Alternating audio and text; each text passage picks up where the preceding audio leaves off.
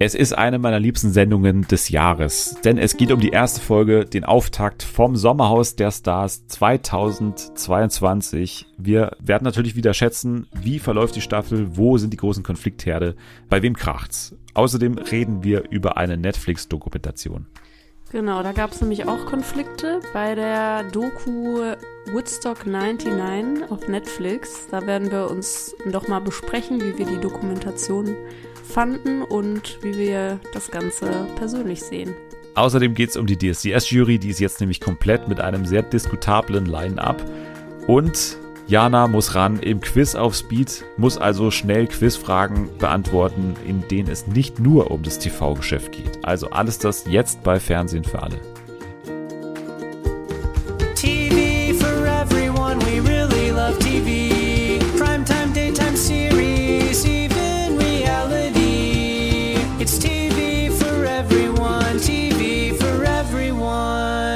Knusper, Knusper, Knäuschen. Wer knabbert an meinem Sommerhäuschen, würde ich mal sagen. Willkommen zurück bei Fernsehen für alle in der Sommerhaus ähm, Start Edition. Und ich freue mich, dass mal wieder jemand da ist, äh, die natürlich zu diesem Podcast dazugehört, wie, wie kaum eine andere. Aber natürlich sich eine echte Highlight Episode ausgesucht hat, um zurückzukehren, um ihr Comeback zu feiern. Das größte Comeback, würde ich sagen, seit Barbara Salisch. Hier ist Jana. Hallo, ich freue mich. Ich muss dazu sagen, die Pause, die war ähm, weder von Dennis angeordnet, weil ich mich schlecht verhalten habe oder so, noch von mir gewollt. Aber ich bin umgezogen, ich hatte kein WLAN. Ich glaube, es waren auch noch andere Sachen zwischenzeitlich. Du warst auch noch krank, glaube ich, irgendwann mal, wo ich dich gefragt habe. Genau, das war auch noch und danach dann äh, der Umzug. Und das hat gedauert. Aber jetzt, jetzt sind wir set, jetzt kann ich wieder in Ruhe hier streamen, äh, streamen. so ähnlich. Why not? Ohne Bild. du hast geleakt, was wir bald vorhaben hier, der große ja. Twitch-Fernsehen für alle Stream.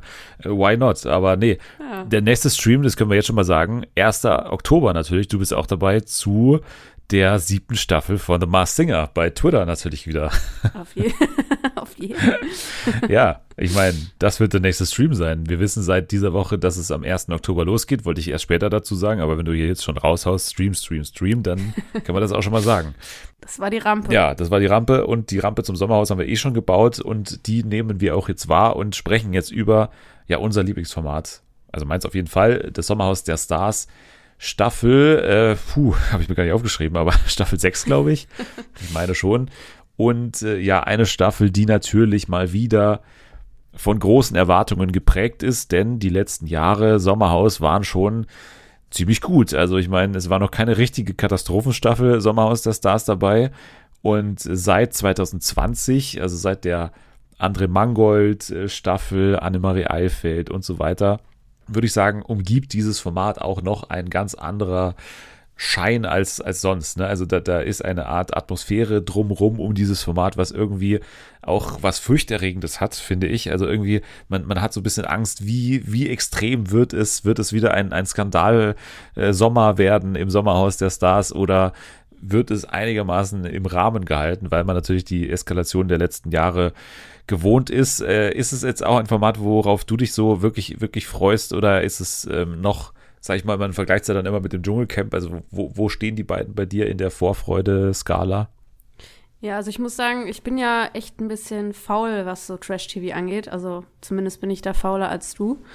Aber ich muss sagen, das Dschungelcamp hat es noch nicht eingeholt, aber das Sommerhaus ist schon was, was ich mir doch jetzt äh, seit dieser äh, schlimmen Staffel, sage ich mal in Anführungsstrichen, jedes Jahr angucke und äh, ja, doch. Man sagt ja immer die schlimme Staffel über 2020, aber wir hatten natürlich auch schon krasse äh, Konflikte und, und Staffeln, die sich einprägen davor. Also die Stinkejacke von Rene Vella. Wir hatten irgendwie Hubert und Matthias schon dabei. Wir hatten Elena Miras, die komplett ausflippt. Wir hatten jetzt im vergangenen Jahr natürlich Mike und Michelle. Mhm das war natürlich auch eine schwer anzusehende äh, teilweise Staffel. Und äh, ja, deswegen war man umso gespannter, wie diese Staffel jetzt hier aus den Pushen kommt und ob da auch im Casting schon irgendwie auf Konflikte hingecastet wurde. Also, ne, wir denken letztes Jahr an äh, Mola und Michelle, wo man auf einmal so ein Ex-Paar da drin hatte, von dem noch nie jemand gehört hatte und was dann einfach sich die komplette Staffel durchgezogen hat. Ne? Dieser komische, schwelende ja. Konflikt und Mike, der dann irgendwie da so äh, super ein Problem damit hatte, dass, dass die beiden in der Vergangenheit hatten. Hast du das Gefühl, in diesem Jahr wurde ähnlich, sag ich mal, schlau gecastet, beziehungsweise deutet sich jetzt schon so eine Sache an, die uns so die nächsten Wochen begleiten wird? Hm, ich weiß jetzt untereinander noch nicht so genau, zumindest fällt mir da gerade wieder nichts ein. Wenn, dann wirst du mir das wahrscheinlich gleich sagen. Aber so an sich so ein paar Dinge, ähm, wie eine, die gar nicht dabei sein will und sowas, das, äh, glaube ich, wird uns schon beschäftigen auf jeden Fall. Das war ja auch eine Insider-Ansage davor. Ne? Wir hatten das auch mal hier irgendwann, dass ein Insider, ich glaube, der Bildzeitung gesagt hat, ja, passt mal auf äh, Erik und Katha auf, weil das wird ähnliche Formen annehmen wie Mike und Michelle im vergangenen Jahr. Mhm. Sogar noch schlimmer war sogar die Aussage von dem Typen. Und äh, ja, ich würde sagen, das deutet sich auf jeden Fall an in dieser ersten Folge. Und es gibt ja auch eine Vergangenheit zwischen zwei Kandidaten, und zwar Mario Basler und äh, Steffen Dürr, ne? Die beiden verbindet Stimmt, ja eine gemeinsame ja. Zeit im äh, Promi Big Brother Haus und äh, das haben auch nicht mehr alle auf dem Zettel gehabt. Ich zum Beispiel auch nicht, als wir hier den Cast äh, vorgestellt hatten. Aber das äh, ist jetzt zumindest am Anfang ganz interessant gewesen, weil schon einfach eine vorgefertigte Meinung da war und das ist ja auch nicht ganz schlecht und ne, auch das war überraschend. Das war jetzt nicht irgendwie nach der Marke irgendwie André Mangold und äh, Lisha ziehen zusammen ins Dschungelcamp mäßig, also wo man mit Ansage den gleichen Konflikt nochmal durchspielt, mhm. sondern das ist hier schon ein bisschen, ein bisschen mehr um die Ecke gedacht und deswegen bin ich da auch äh, am Start. Ja, ich würde sagen, ansonsten ähm, gibt es gar nicht so viel Vorrede mehr. Wir gehen in diese erste Folge rein klar, wir reden immer jetzt hier in den nächsten Wochen über die aktuelle Folge, die im Fernsehen läuft. Also, ne, wir reden noch nicht über die, die jetzt online sind. In den nächsten Wochen wird es ja auch so sein, dass wir dann immer zwei Folgen zu besprechen haben, also die Sonntagsfolge und die Mittwochsfolge. Jetzt eben nur die erste Mittwochsfolge und mit der starten wir jetzt. Ja, Jana, es ging los mit Mario Basler und seiner Doris, Doris Böld. Das war vielleicht erwartbar, ne? dass es erstmal um das Thema natürlich Mario Basler konform um das Thema Zigaretten äh, sehr stark, sehr stark ging, obwohl er auch einen schönen äh, ja, Antextfilm hier bekommen hat, ne, mit irgendwie, da klingelt das Telefon und dann irgendwie, oh, könnte Uli, Uli Hoeneß sein und, und Präsidente und so, und da steht er da am Spielfeldrand und äh, schreit da so ein bisschen rum, das war auch ganz schön.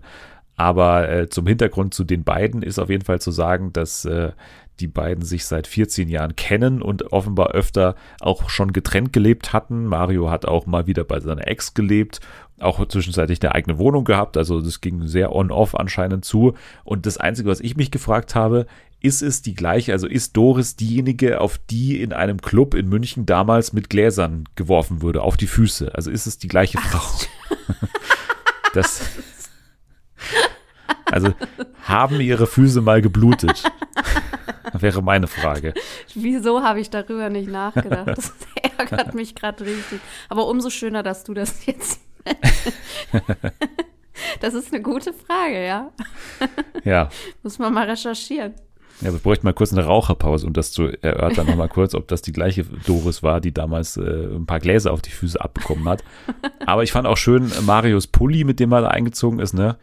Eigentlich bin ich ein super Typ, stand da drauf. ja. Das war sehr schön. Der hat halt voll seine Rolle da ausgekostet. Ja, voll, aber es ist auch, es ist auch richtig gut aufgegangen, so den Plan, den die MacherInnen mit ihm hatten, ne? Also, dass man ja. so ein bisschen diese Zigaretten versteckt hat und da konnte man das gleich mal so sommerhausmäßig geil inszenieren. Das war ja auch wie so ein Kinofilm geschnitten, wie er da in diesem Haus rumgetigert ist und diese Zigaretten gesucht hat, ne? Das war schon mal ein sehr schöner Moment, wo auch zuerst Mal der Off-Text mal wieder zum Einsatz kam. Ich habe mir auch wieder die Highlights aus dem Off-Text mitgeschrieben. Und äh, da ging es schon mal hier Mario, der Lungenflügelspieler, habe ich mir aufgeschrieben zum Beispiel. Oder, oder auch schön hineinspaziert ins Häuschen Elend. Also auch, auch hier. Super. Und, und genau da hier bei der Zigarettensuche kam der Satz, lieber den Ascher ausgekippt, bevor man später an den Stummel nippt. Also auch hier wieder in, in Gedichtsform.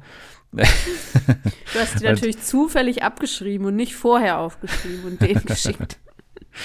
nee, also das waren schon wieder so Sätze, wo ich einfach richtig Bock bekommen habe auf das Sommerhaus, weil ne, das ist einfach eine, eine Sendung. Ich habe das in den vergangenen Tagen auch öfter mal, weil ich ja auch Leute so im Umfeld mal wieder aktiviert habe, um das Sommerhaus zu gucken. Leute, die das auch noch nie geguckt haben, habe ich dann eben auch so mit der Art und Weise dann dazu inspirieren können, so mit, ja, aber das ist so, das ist eigentlich Kunst, ne, was hier geboten wird. Also vor allem eben im Off-Text.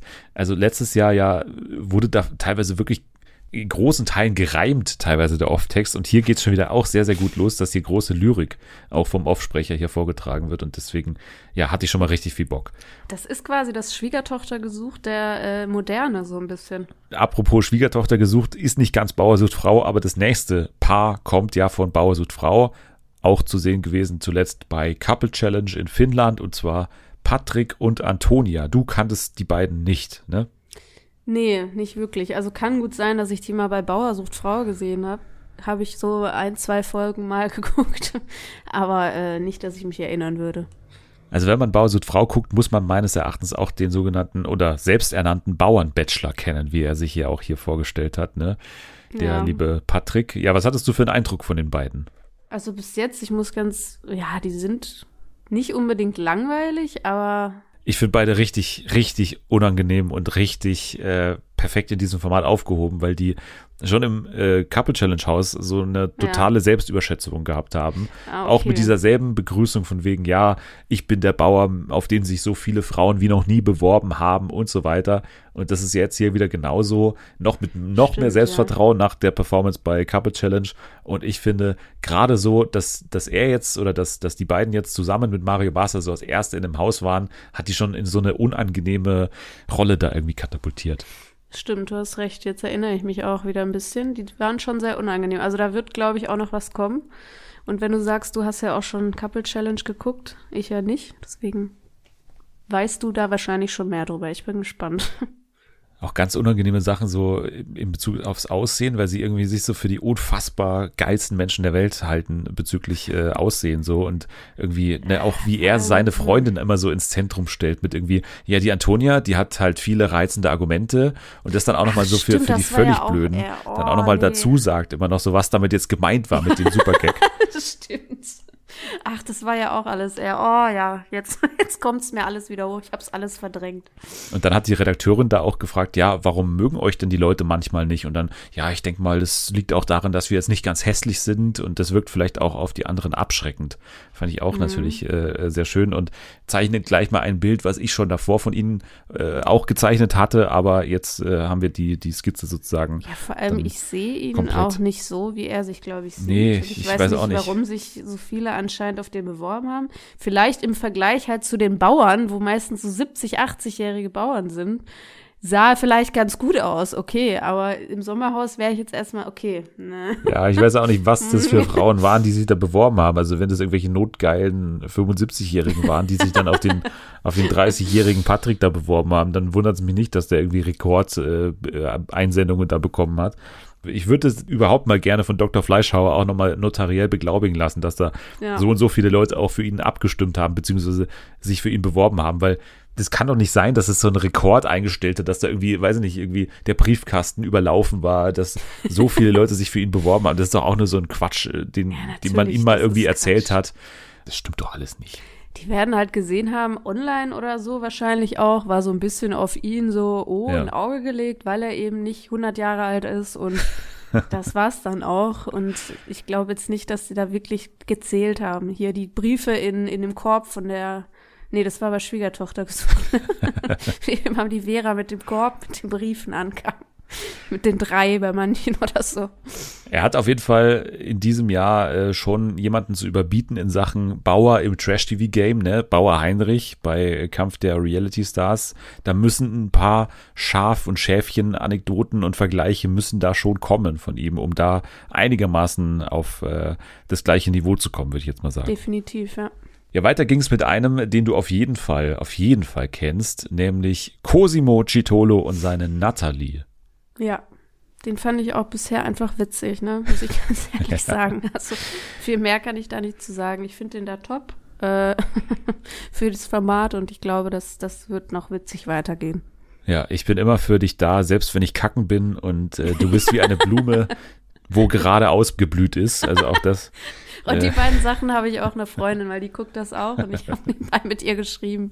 Genau die beiden Zitate habe ich auch rausgeschrieben. Fand ich sehr schön. Ja, Natalie sagt selbst von sich, mich kennt man noch gar nicht, aber auch hier bei Natalie fand ich interessant, dass man da anhand von Cosimus Aussage so ein bisschen eine Ambition, zumindest bei ihr in Richtung, ich will auch ein Star werden, genauso wie mhm. Cosimo rauslesen kann, weil Cosimo hat ja gesagt, dein Traum ist es, nach äh, Dubai zu gehen, glaube ich, war, war, war die Aussage. Mhm. Und das äh, zeigt natürlich, dass sie gerne mal in dieses Influencer-Innen-Game irgendwie einsteigen würde. Und das ist grundsätzlich für so ein Format jetzt auch nicht unförderlich, wenn du jetzt nee. jemanden so hast, der sich da so ein bisschen auch in den Vordergrund präsentieren will und, und irgendwie zeigen will, oh, ich bin auch übrigens äh, nicht jetzt so uninteressant für solche Formate. Ja, definitiv. Und ich will jetzt nichts unterstellen, aber die Beziehung hat manchmal eine komische Dynamik, aber äh, mal abwarten. Also du, du nimmst den beiden das nicht ab oder äh, da gibt es irgendwie un, ein Ungleichgewicht bei denen? Ungleichgewicht eher. Also er hängt irgendwie immer so und redet über sie, als wäre sie so eine Göttin und sie ist, okay, vielleicht ist sie auch einfach noch schüchtern, weil sie eben noch nicht äh, bekannt ist und das vielleicht alles noch nicht kennt. Deswegen lehne ich mich mal nicht aus dem Fenster. Ich dachte das erst auch, aber dann haben sie gesagt, dass sie sich 2019 kennengelernt haben und das war ja bevor er so ein bisschen wieder mehr ins Rampenlicht gestoßen ist durch Kampf der Reality Stars 2021. Ne? Also das war ja eigentlich der Punkt, wo er dann auch wieder interessant wurde fürs Dschungelcamp, wo er ja auf der Warteliste stand oder als Nachrückerkandidat irgendwie am Start war und jetzt auch wieder im Sommerhaus ist. Also das war alles davor und die haben sich ganz normal in Stuttgart kennengelernt in einer, in einer äh, Diskothek, hat er ja auch gesagt. Stimmt, und deswegen ja also nehme ich es den beiden ein bisschen mehr ab, okay. tatsächlich, aber klar, äh, muss man sowas immer annehmen, glaube ich, bei solchen Paaren, die, die hier teilnehmen. Ja. Auf jeden Fall fand ich schön, dass äh, da ja immer so ne, Wasserbüffel, glaube ich, hat dann auch Patrick richtigerweise analysiert, äh, da stehen und Cosimo aber erstmal mit Eselgeräuschen da äh, quasi ankommt auf diesem Schotterweg. Und dann natürlich der schöne Moment beim Zusammentreffen ja. Cosimo und Mario Basler, Basler, wichtig, nicht eben wie Cosimo meint, ja, Mario Barth, denn der ist für ihn eine Legende und da gab es noch kein Internet damals. Äh, er ist aber so wie wir. das ist einfach echt, da sind echt gute Zitate bei dem. Da freue ich mich noch. Steffen und Katharina sind die nächsten. Wie gesagt, bei Steffen und Mario Basler gibt es so eine Promi Big Brother Connection. Und es gab äh, sehr schöne Antextbilder hier, finde ich, von den beiden. Also ich habe mir auch aufgeschrieben, ist es das erste Paar, das ironisch ins Sommerhaus der Stars einzieht? Ich hatte auch das Gefühl. Aber gleichzeitig, wenn du sagst, er war bei hier Promi Big Brother, warum war er denn da dann drin?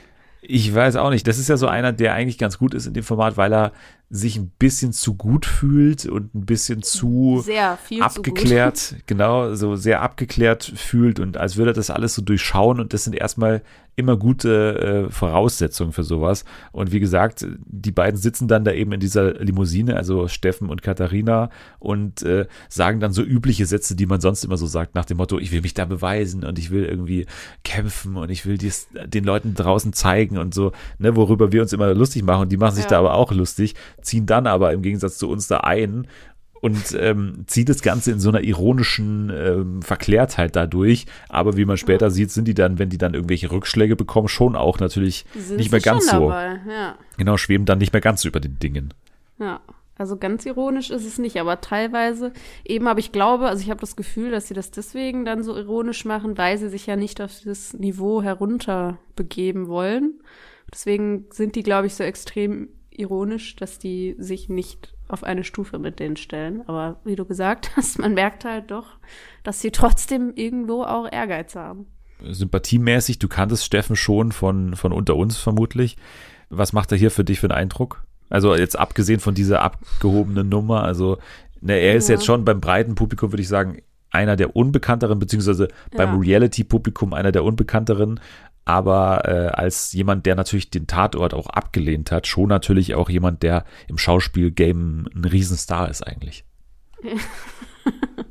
ja, der, das fand ich wiederum wieder ein bisschen sympathisch, dass er dann auch, er wurde dann gefragt, was er so macht äh, beruflich, hat er gesagt Schauspieler, ja, aber eigentlich auch nur noch Vater und so. Also der hat dann nicht versucht, wie andere, wenn die so Schauspieler in, bei Berlin 5066, nee, wie heißt das 50 an? 50667 gibt's. Jetzt habe ich, äh, hab ich alles durcheinander gemacht. aber Köln heißt ja. es, ne?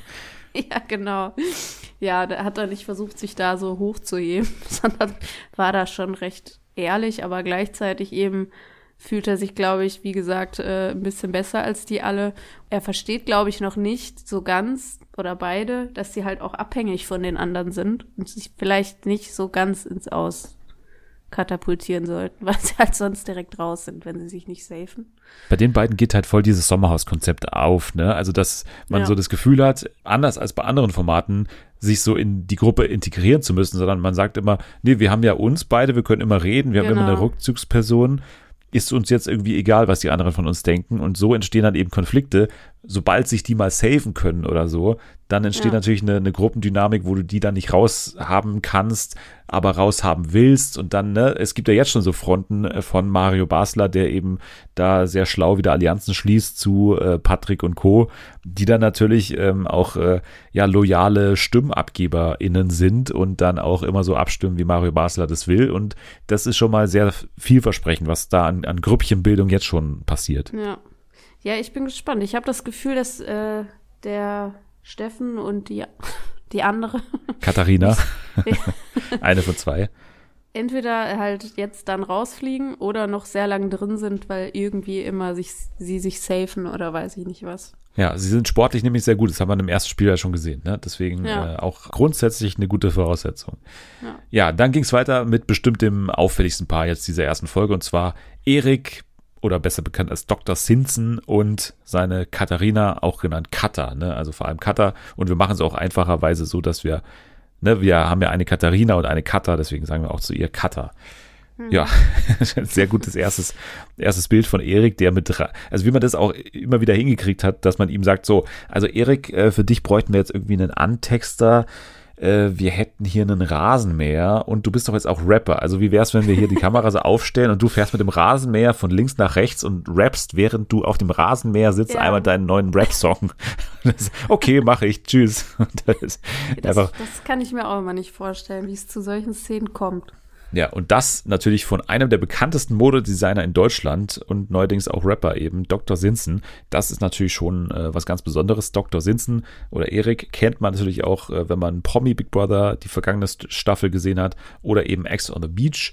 Seitdem anscheinend, habe ich gar nicht so wahrgenommen, bekannt als ein 500er oder der 500er den Spitznamen habe ich noch nie gehört bei ihm tatsächlich, aber okay, sagt er selber von sich. Katharina ist Analystin, Zahlen sind ihre Leidenschaft und wirkt schon von vornherein so, als wäre sie da völlig falsch aufgehoben in diesem Format. Ja. Und das ist ja auch so, wenn wir die beiden dann weiter kennenlernen, dass dieser Eindruck gar nicht so sehr täuscht, sondern dass sie tatsächlich von Erik ja ein bisschen überredet wurde, an diesem Format teilzunehmen und sogar, wie sie dann später sagt, äh, ja mit dem Schlussmachen gedroht wurde, wenn sie denn da jetzt nicht mitmacht mit ihm.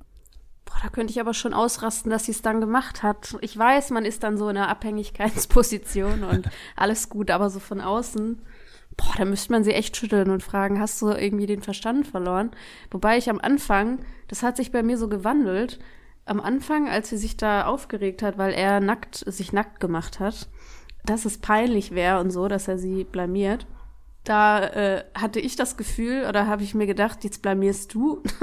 jetzt, wo du den Fokus so drauf legst, wird es erst peinlich so mit der Ansage und allem. Und dann eben kam immer mehr raus, sie will eigentlich gar nicht da sein und sie wird gezwungen irgendwie und ganz. Man muss die Szene nochmal man muss die Szene nochmal mehr erklären wahrscheinlich, um ja. das einzuordnen. Für die Leute, die es nicht gesehen haben, da macht er sich nackt und dann sagt die was dagegen. Ein bisschen schnell. ich war im Rausch.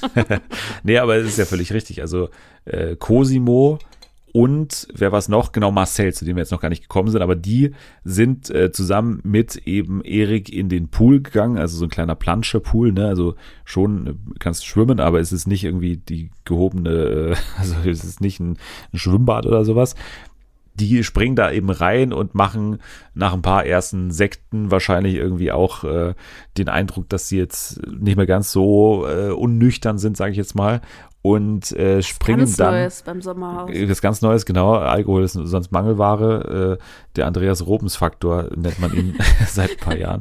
Äh, schlägt hier auf jeden Fall bei den dreien wieder zu. Und dann hat sich so eine Art Eigendynamik entwickelt, wo die Männer irgendwie das super lustig finden, dann nackt in diesen Pool reinzuspringen. Also nur mit der Hand vor, äh, sag ich mal, den äh, Weichteilen und so weiter. Und dann, äh, ja, gab es aber schon äh, Erik, der dann eben auch äh, reinspringt bringen wollte und dann gab schon die, die, die böse Ansage von äh, Kata, wag es bloß nicht, so nach dem Motto und, und spring da bloß nicht rein.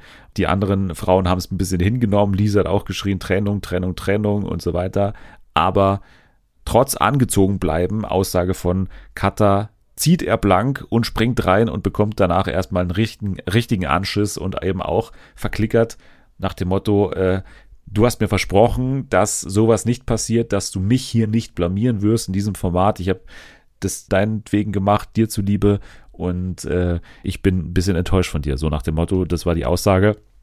Und das ist eben die Geschichte, die sie so ein bisschen durchzieht. Also Cutter, die da nicht richtig drin sein will. Er, der da super gerne drin sein will, weil er natürlich in diesem Promi-Game irgendwie jetzt noch mehr ankommen will, als er das äh, jetzt in den letzten Monaten irgendwie ver versucht hat. Und äh, ja, das ist ein Paar auf jeden Fall, das ja auch erst seit drei Monaten zusammen ist. Und von daher sind diese Streits auch immer noch, sag ich mal, ja, sehr existenziell. Also da geht es dann nicht nur um irgendwie eine schlechte Phase, sondern immer sehr schnell auch, war diese ganze Beziehung jetzt überhaupt richtig? Also mhm. ne, dahinter fragt man gleich immer alles und das macht's sehr, sehr, ja, toxisch, was da passiert, wie er das Absolut. dann immer wieder versucht, so zu rechtfertigen und dann immer wieder mit seiner in Anführungsstrichen süßen Stimme da irgendwie immer, aber meine Liebe und ich kann ja nicht ja. anders und ich muss ja auch ein bisschen und du weißt doch, wie ich bin und so und ich kann ja auch nichts dafür und nach dem Motto, also das ist ein Konflikt, der uns auf jeden Fall noch weiter gleich beschäftigen wird. Wir machen aber, glaube ich, erstmal noch jetzt das Kandidatinnenfeld äh, komplett und gehen genau zu Marcel und Lisa. Marcel und Lisa waren auch schon zusammen bei Couple Challenge und waren da auch toxisch hoch 10. Von daher wird das auch so mit Erik und Katha das Paar, auf das ich am meisten gespannt bin, wie das hier interagiert und jetzt irgendwie auch, ob die da auch noch zusammen da rausgehen, ist auch eine Frage. Happy Wife, Happy Life, No Happy Wife, du bist am Arsch, war auf jeden Fall der Spruch, mit dem die beiden an den Start gegangen sind. Äh, Marcel ist ja YouTuber, ne? KS Freak, weiß nicht, ob du den irgendwie ich schon mal das von erst, also ich habe den nicht erkannt oder so, aber als er das gesagt hat, der YouTube-Name kam mir noch bekannt vor, aber von vor Tausenden von Jahren, als ich noch auf YouTube äh, YouTuber geguckt habe. Grüße gehen raus an Sammy Slimani. Ähm, da äh, ist mir der Name mal über den Weg gelaufen, aber ich hätte den jetzt nicht erkannt. Ich weiß auch nicht, was der da für Videos macht oder so.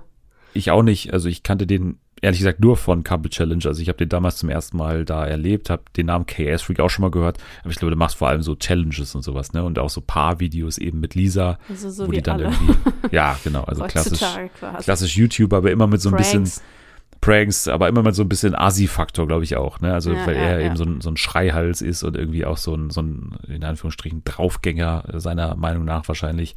Und äh, ja, das merkt man, glaube ich, auch hier in der ersten Folge, dass die Dynamik in diesem Paar schon immer so ist. Er macht irgendwas Dummes, sie regt sich auf und ist aber dann auch nicht so super böse, sondern lässt sich auch gerne ja. mal so runtermachen. Und das ist irgendwie auch Teil des Charmes angeblich, dass die beiden irgendwie versprühen wollen, so.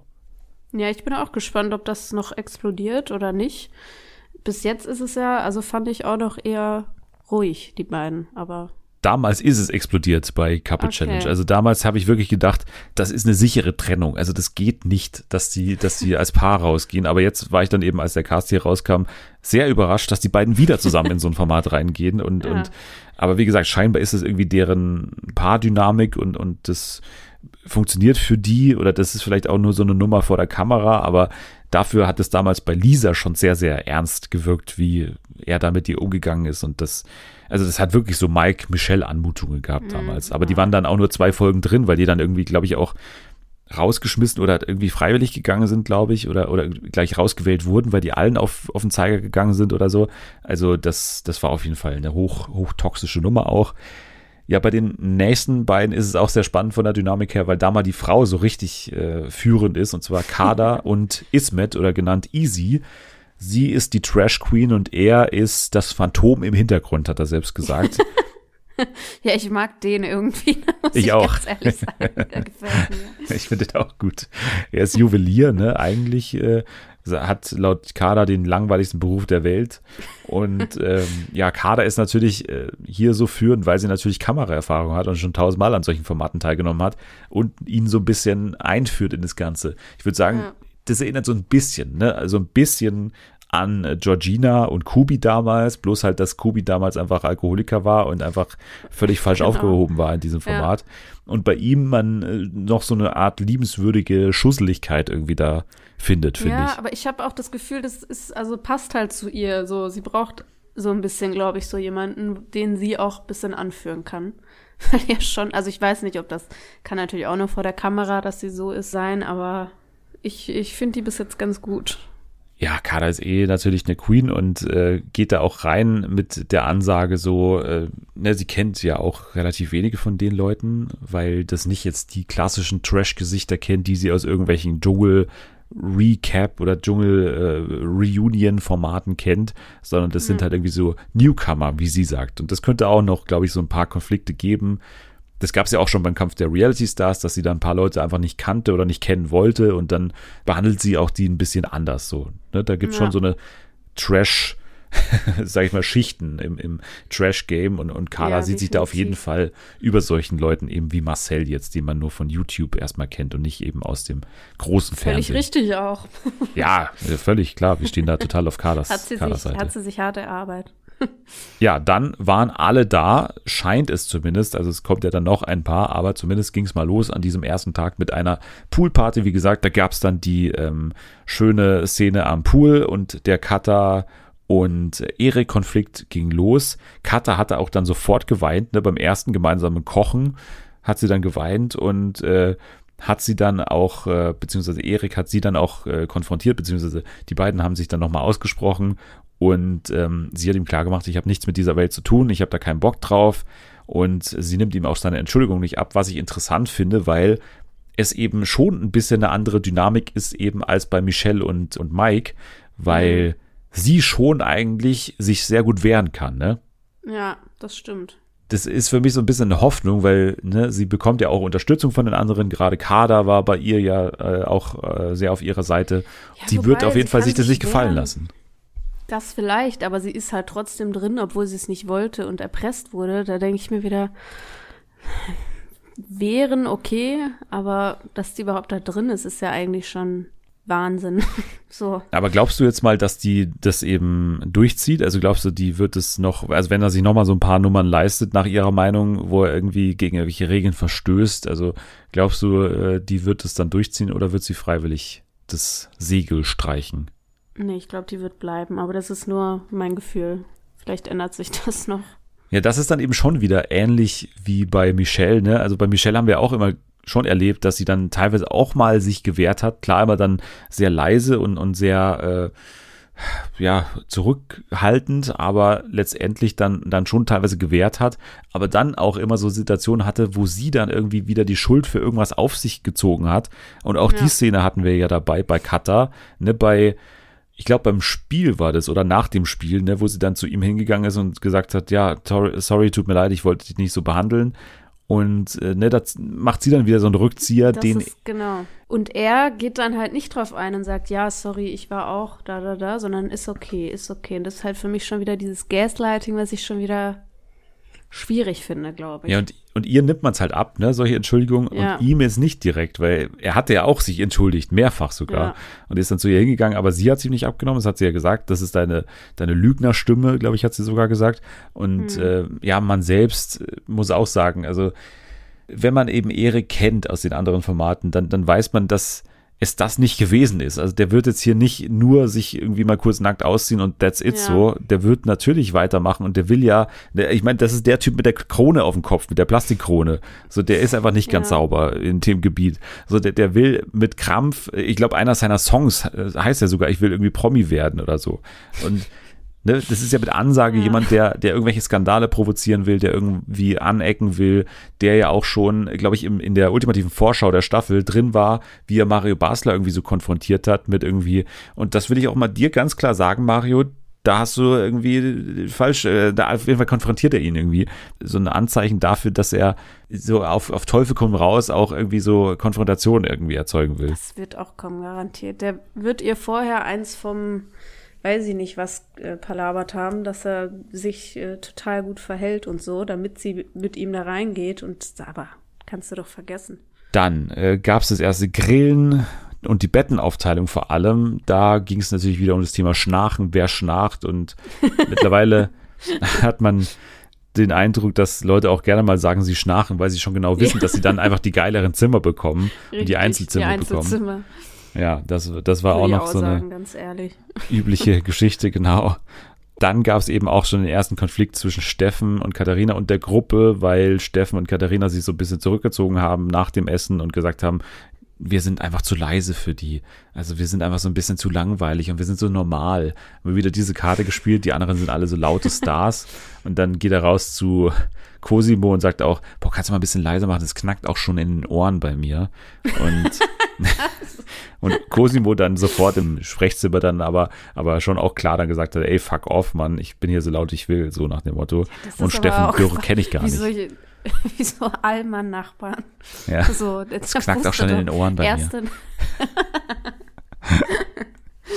ja, vor allem wer wirklich ganz normal ist, geht nicht ins Sommerhaus. Also da fängt schon mal an. Also ja, am ersten Abend vom Sommerhaus, da musst du froh sein, dass sich die Leute nicht äh, gegenseitig anspucken. Ganz ja, ehrlich. Wirklich. Also da, wenn einer ein bisschen rumplärt und da irgendwie Cosimo drin ist, dann, dann darfst du dich nicht wundern, dass es ein bisschen lauter wird. Also ja. sich über die Lautstärke im Sommerhaus beschweren ist auch so ein bisschen, okay, Ganz ehrlich. so was hast du erwartet. Mega Mann. dumm. Vor allem so unnötig halt die Wut auf sich gezogen, obwohl ja. die doch eigentlich wissen müssten, dass sie, also sie sind sich, glaube ich, sehr sicher, dass sie sich safen oder ich weiß ich nicht. Oder sie denken nicht dran. Der nächste Morgen, der erste Ton, den wir hören aus dem noch verschlafenen Garten. Wir brauchen Zigaretten. das ist sehr schön. Ey, das habe ich aber auch irgendwie erwartet. Wenn es nicht da wäre, wäre es auch traurig. Ja, natürlich. Das ist wie der Morgenhahn, der kräht quasi, äh, fordert äh, Mario Basel seine Zigaretten. Auf jeden Fall jetzt schon äh, ein, ein Running Gag, der hier etabliert ist. Ja, dann gab's äh, Strike Nummer zwei von Kata, ne, bei Erik, weil er irgendwie über das Kennenlernen geplaudert hat und dann auch so eine Sache wie, ja, beim ersten Mal hatten wir keinen Sex, weil da hatte ich kein Gummi dabei. Das ist auch richtig unnötig. Rausgehauen hat. Info. Ja, dann stand auch eben Kader daneben, die das eben auch angesprochen hat und dann Kader zur Seite gesprungen ist und gesagt hat, ja, aber ey, deine Freundin steht hier daneben, ey, die will vielleicht nicht, dass du so über deren Leben sprichst und ja. das hatte sie ja auch ähm, wirklich irgendwie anscheinend dann im Vorfeld eben angekündigt, dass auch das Sexleben oder das Kennenlernen tabu ist. Also auch das ist ja. ein, ein Sprechverbot für Erik. Jetzt muss man aber ganz klar mal auch an der Stelle vielleicht fragen, also, wenn du so viele Sachen hast, die dich wirklich stören und die du auch nicht im Fernsehen ansprechen willst, also klar, das waren jetzt noch nicht so außergewöhnliche Sachen, also intimes Sexleben, sage ich jetzt mal, und dann auch später kommt die Familie noch von ihr dazu, ne, wo sie dann mhm. auch wieder was dagegen hat, muss man dann wirklich auch sich fragen, warum sie dann überhaupt teilen, also was hat sie dann erwartet richtig, so richtig? Das frage ich mich. Das frage ich mich auch. Weiß ich nicht. Also der, die ist da, glaube ich, nur drin, weil der wirklich gesagt hat, er macht sonst Schluss. Anders ja. kann ich mir das nicht erklären, weil, wie du gerade gesagt hast, diese ganzen Regeln, das sind ja genau die Themen, die halt aufkommen können oder öfter mal aufgekommen sind. Da muss man halt mit, mit rechnen, so.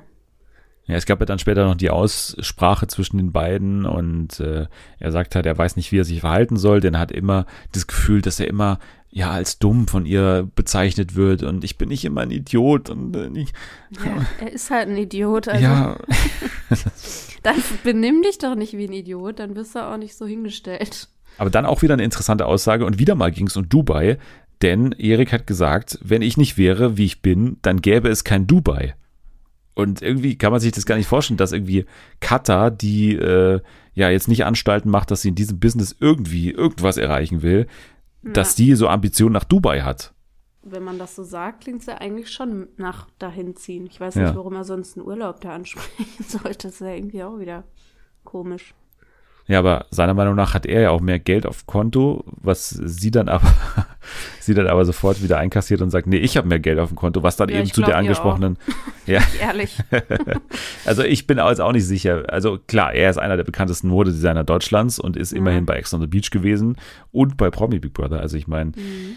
das ist schon heftig bei und äh, bei Punkt 12. Und sie hat anscheinend nur eine reiche Familie. Also ob das dann reicht, um wirklich ja. auch hier geldmäßig, finanziell mehr auf dem Konto zu haben als er, das wage aber ich zu darf man auch nicht sagen, dass sie eine reiche Familie hat. Man darf, darf man auch nicht sagen, sie sorry. hat mehr Geld, aber man darf nicht sagen, warum. Ja, auch das, das war wieder ein Tabubruch wichtig. auf jeden Fall. Ja.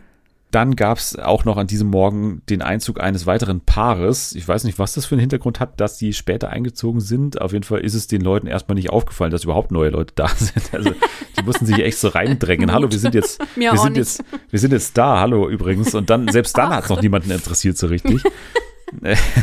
Dabei sind äh, Sascha Mölders und seine Yvonne. Kanntest du die beiden? Nein, ehrlich Kanntest du nicht Sascha Mölders vom Fußball? Nee, tatsächlich nicht. Die Wampe von Giesing auch genannt? nee. Nee. nee, also ich kenne ihn halt, weil er hier ne, aus der Gegend kommt. Und äh, es waren sogar Ausschnitte von Spielen von äh, 68 München gegen meine Lieblingsmannschaft, gegen die Spielvereinigung Unterhaching dabei. Und äh, deswegen äh, war ich da natürlich ähm, besonders gespannt. So, du- Äh, ja, also ich kenne den sehr ja- genau tatsächlich, Sascha Mölders Ja. sogar. Der äh, geht hier immer wieder essen, so in der Gegend und so. Und ich finde den auch Du irgendwie. kennst den richtig. Ja, also ich habe den schon ein, zwei Mal so im, im Vorbeigehen halt so gesehen und, und Ja. einige Spiele auch schon im, im Stadion mit ihm als Spieler gesehen so. Ich kenne den ganz gut so, der ist hier in der Gegend schon eben durch diese Wampe von Giesing äh, Branding, durch dieses Branding irgendwie Was schon bekannt. Warum, warum wird der so genannt? Ja, das hat er ja auch erklärt, ne? Also, weil er irgendwie gilt als der dickste Profifußballer. Ah ja, So, stimmt. er hatte halt dann, ne, als er auch dann schon 35 war oder so, hat er halt nicht mehr so krass ähm, einen trainierten Eindruck gemacht und war dann eben so ein bisschen, hatte ein bisschen Aber was Bauch. Ist, was ist mit Ailton? Genau, also es gab ja auch Kevin Panewitz zum Beispiel, der auch Ja. einer der dicksten Fußballer war und damit ja auch äh, die erste Staffel vom Kampf der Reality Stars gewonnen hat mit dem Branding. Also dicke Fußballer im Trash-TV, Ailton, Kevin Panewitz und jetzt We Sascha spot. Mölders. Das passt auf jeden Fall. Yvonne macht einen ganz sympathischen Eindruck, finde ich, als Spielerfrau, die aber nicht so Spielerfrau-mäßig wirkt, finde ich. Ja, das stimmt. Ich finde eigentlich beide noch recht normal. Ich kann noch nichts Negatives sagen. Ja, würde ich jetzt auch sagen. Also Sascha und Yvonne auf jeden Fall. Hat man aber auch schon im Trailer gesehen, am Anfang von der Folge, ne, dass die beiden auch noch laut werden. Also vor allem Sascha, Ja. der haut auch noch ein paar Sachen raus und da freue ich mich auch schon sehr drauf, weil das ist, glaube ich, auch einer, der richtig austeilen für kann. dich. Ja, total. Also ich bin da sehr gespannt auf die beiden. Das war von Tag eins irgendwie, als ich das gehört habe, ein Paar, auf das ich mich sehr gefreut habe. Ja, dann ging es ins Spiel. Halt an deiner Liebe fest. Da müssen wir, glaube ich, gar nicht so viel dazu sagen, außer dass es halt ein paar lustige Antworten gab, ne? nach dem Motto, wie viel Zeitzonen gibt es in Deutschland? Vier. Oder wie viel Zitronen gibt es in Deutschland? Äh, nach Meinung von Antonia, die das irgendwie falsch gelesen hat zuerst. Oder äh, das bevölkerungsärmste Land laut Katalog Afrika. ja. Das fand ich auch gut. Oder Benelux steht natürlich für Belgien, Luxemburg und Dänemark, äh, völlig klar. Am Ende konnten sich ja safen Patrick und Antonia, ne? Die beiden Bauern konnten sich am Ende sichern und sind damit vor dem Auszug vom Sommerhaus der Stars geschützt. Bei der nächsten Nominierung können nicht gewählt werden. Und es gibt ja, wie wir aus den vergangenen Staffeln wissen, mittlerweile immer mehrere Spielrunden, bevor nominiert wird. Also es gibt eben nicht nur ein Paar, was ich dann saven kann. Und ich hoffe mal, das, was sich jetzt andeutet, ne, dass Steffen zum Beispiel äh, so angeschlagen ist und dann schon raus müsste, dass sich das noch ein bisschen ja zieht, also dass Steffen zum Ja. Beispiel das nächste Spiel gewinnt, hätte ich jetzt nichts dagegen. Ja, das stimmt. Könnten schon noch gute Konflikte und so kommen, Ja, wenn der nicht gleich rausgehen muss. Ja, bei Mario sagt er, es gibt keine Berührungspunkte mit Steffen und so, also halt gar nichts gemeinsam mit ihm und so. Ja, fand ich auch bei ihm gut, als die Bauern reinkamen. so, ich habe schon wieder den Namen nicht auf. Patrick und Antonia. Genau, als die so meinen, und was denkt ihr, wer kommt denn hier noch so? Und der einfach nur, ist mir ehrlich scheißegal. Aber man muss schon sagen, dass er da drin, ne, Mario Basta, schon so eine Art äh, Fixpunkt ist, weil einfach viele ihn kennen. Ne? also Sascha und Mölders Respekt hat ihn vergöttert. allem. Ja. Ja. Cosimo hat ihn gekannt als Mario Barth, das ist dann nochmal was anderes, aber natürlich war er erstmal so einer der bekannteren Leute da Ja. drin. Das muss man schon, oder der bekannteste auf jeden Fall da drin. Das Ja. hat schon auch geholfen und das bringt ihn jetzt schon in so eine Art, also ich bin noch vorsichtig, um es jetzt mit so einer André Mangold-Rolle zu vergleichen, aber damals André Mangold war natürlich auch als Bachelor schon einer der bekannteren, auch einer, von dem man damals zumindest ein sehr gutes Bild hatte, ja eigentlich, ne, galt so als irgendwie Saubermann Mhm. und so. Geht, oder? Also ich fand schon, also davor hatte ich jetzt eigentlich von André Mangold ein ganz okayes Bild. Der war jetzt nicht der schlimmste Bachelor aller Zeiten. Der hat zwar auch Ja, sehr viel geflutscht und so, aber gab deutlich schlimmere und war halt so ein geleckter Typ, würde ich jetzt mal sagen. Ja. Ja, Nö, ansonsten gab es ja dann noch äh, sozusagen das äh, Stimmungsbarometer, wo dann eben abgestimmt werden musste, für wen man denn abstimmen würde. wenn heute Nominierung wäre. Und ja, da kam dann eben raus, dass äh, vier Stimmen aufs Konto von Steffen und Katharina gingen. Die anderen haben sich zum Beispiel auch auf, äh, oder zwei Stimmen gab es, ne, für Kada und Easy, was dann so ein bisschen ja. Irritation da hervorgerufen hat. nicht mit umgehen. Nee. da hat sie nicht mitgerechnet. ja, vor allem hat sie auch an der falschen Stelle gesucht. Warst du das? Ja, bei Cosimo hat sie erstmal nachgefragt. Ja, äh, sie war sich auch sicher. Der gar nicht gefragt. für sie abgestimmt hat. Und äh, war dann sehr überrascht, dass eben Erik aus irgendeinem Grund Kader nominiert hat. Muss ehrlich sagen, hat man auch nicht ganz verstanden, warum jetzt Erik nee. und Kata für Kader abgestimmt haben. Also sie haben irgendwie das begründet mit, die hatten gleich viele Punkte im Spiel wie wir und deswegen sind sie unsere ärgsten Konkurrenten. Aber irgendwie war es auch Quatsch so. Deswegen, Fand ja. auch Quatsch, dass sie das zugegeben haben. Man hätte auch einfach so tun können, wir waren das nicht und gut ist. Ja, das war aber auch sehr schön eingefangen bei äh, der Kamera, ne? Also wie dann eben Erik und Kater in der Mitte saßen bei diesen Hochbetten und ja. ne, gerade konfrontiert Kader den Cosimo damit und er sagt so, nee, ich war das nicht und dann Kamera zoomt immer näher hin auf, auf Eriks Gesicht und im Hintergrund so der Teufel auf, mhm. oder der Engel eigentlich äh, mit Kater auf seiner Schulter und trichtert ihm so ein, ja, eigentlich müssen wir es sagen und dann ja, tut er ja auch das und, und sagt äh, Carla dann auch. Dann ja. ist es aber auch nicht richtig wieder, weil Carla dann eben nicht irgendwie eben. dankbar ist für die Ehrlichkeit, sondern ja. eher angepisst ist. das hätte ich vermutet, nämlich auch, dass es so kommt. Ich hätte eher meinen Mund gehalten, glaube ich. Ja, ich auch. Ja, und dann müssen wir doch über eine Sache sprechen, jetzt abschließend. Also, ich, ich habe schon überlegt, ob wir das einfach ignorieren sollen, weil es so eine offensichtliche Aktion ist, um sich so ins Zentrum dieser Folge zu spielen. Aber ich glaube, wir kommen nicht drum rum, um über die Toilette zu sprechen. Also das gemeinsame Toilette gehen von ja. Erik und Katha. Also hast du so, also hast du sowas in der Art schon mal gesehen? Also kennst du diese Art Gemacht. und Weise? Also du, ich habe noch niemand drüber nachgedacht, dass es Leute gibt, die das mögen. Also wenn jemand mitgeht auf Toilette ja. und dann wirklich gegenüber sitzt und dir einfach ins Gesicht schaut, während du da irgendwie nee. einen Strahl da rein äh, versetzen sollst. Mir gar nicht, wird gar nicht gehen. Ich könnte dann gar nicht, wenn man mich anguckt. Vielleicht, also das wenn man mir den Rücken zudreht, aber angenehm wäre anders. Ich, ich, wie gesagt, ich habe drüber nachgedacht, ob wir das einfach ignorieren, weil ich das so frech fand, weil das einfach so eine, so eine offensichtliche Trollaktion ist. Also das kann ja. doch nicht deren Ernst sein, dass man das ich ernsthaft. Ich glaube, es gibt Paare. Doch, ich glaube, es gibt wirklich Paare, die so drauf sind. Aber warum? Weiß ich nicht. Aber ich nenne jetzt keine Namen, aber ich kenne ein Pärchen persönlich, das das auch macht. Was? Und ich meine wirklich, und das schwöre jetzt nicht ich. das klingt jetzt so. Aber machen die das so aber offensichtlich, dass die jetzt wirklich sagen, wenn ihr irgendwie zusammen da irgendwie, weiß nicht, ins Kino geht? Nee, aber das war in einer WG, innerhalb von einer WG. Und die beiden sind halt dann immer zusammen ins Bad. Und dann hast du die Spülung gehört irgendwann und äh, irgendwann die Das darf doch nicht wahr sein. Und deswegen äh, muss das, das so nicht. passiert sein.